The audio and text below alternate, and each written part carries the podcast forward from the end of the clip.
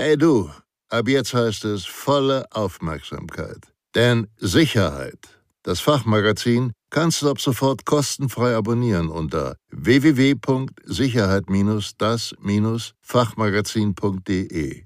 Ihr B.A.J. Schwanebacke. Hallo, in diesem Video erfahren Sie, was ein Notfall- und Krisenbeauftragter ist und welche konkreten Aufgaben dieser Funktionsträger im Rahmen des Notfall- und Krisenmanagements innehat. Los geht's!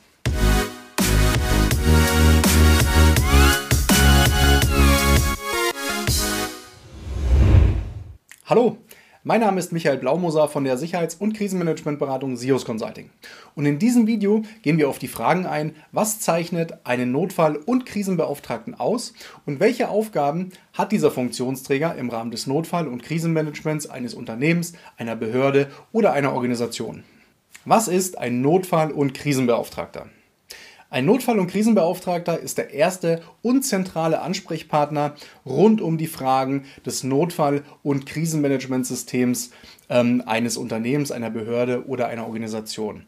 Er ist im Prinzip zentraler Ansprechpartner zu allen Fragen hinsichtlich des Notfall- und Krisenhandbuchs, der Notfall- und Krisenschulungen, Notfall- und Krisenübungen und aller damit einhergehenden ähm, Prozesse und Strukturen.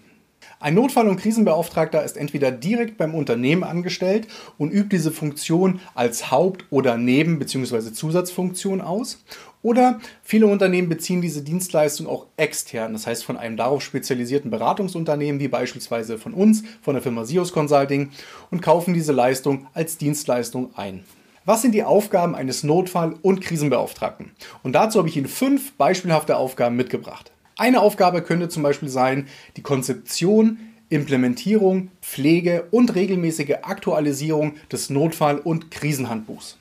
Zweitens die Überwachung, Aufrechterhaltung bzw. Umsetzung der im Notfall- und Krisenhandbuch definierten Prozesse, Verfahren bzw. Strukturen.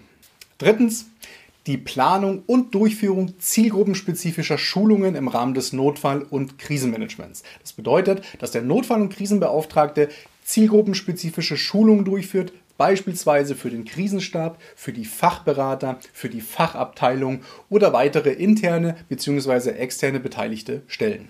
Vierter Punkt, die Planung, Durchführung und Nachbereitung sogenannter Notfall- und Krisenübungen, im Fachjargon auch genannt Planübungen, Krisenstabsübungen, Krisenstabsrahmenübungen oder Vollübungen und so weiter und so fort. Fünftens, die kontinuierliche Überprüfung und Aktualisierung aller Notfall- und Krisenmanagementprozesse des Unternehmens bzw. der Behörde oder Organisation. Das bedeutet eine Überprüfung und Aktualisierung und zwar fortlaufend, kontinuierlich, wie in, einem, ähm, wie in einer Art äh, Qualitätskreislauf aller Strukturen, Prozesse, Vorkehrungen und dergleichen, die im Rahmen des Notfall- und Krisenmanagements getroffen wurden. Sollten Sie Unterstützung beim Thema Notfall- und Krisenmanagement suchen, dann gehen Sie jetzt auf www.krisenmanagement.de und vereinbaren Sie ein unverbindliches Beratungsgespräch mit unseren Experten. Und hat Ihnen dieses Video gefallen, geben Sie uns bitte einen Daumen nach oben. Vielen Dank für Ihre Zeit und Ihre Aufmerksamkeit. Bis zum nächsten Mal. Tschüss.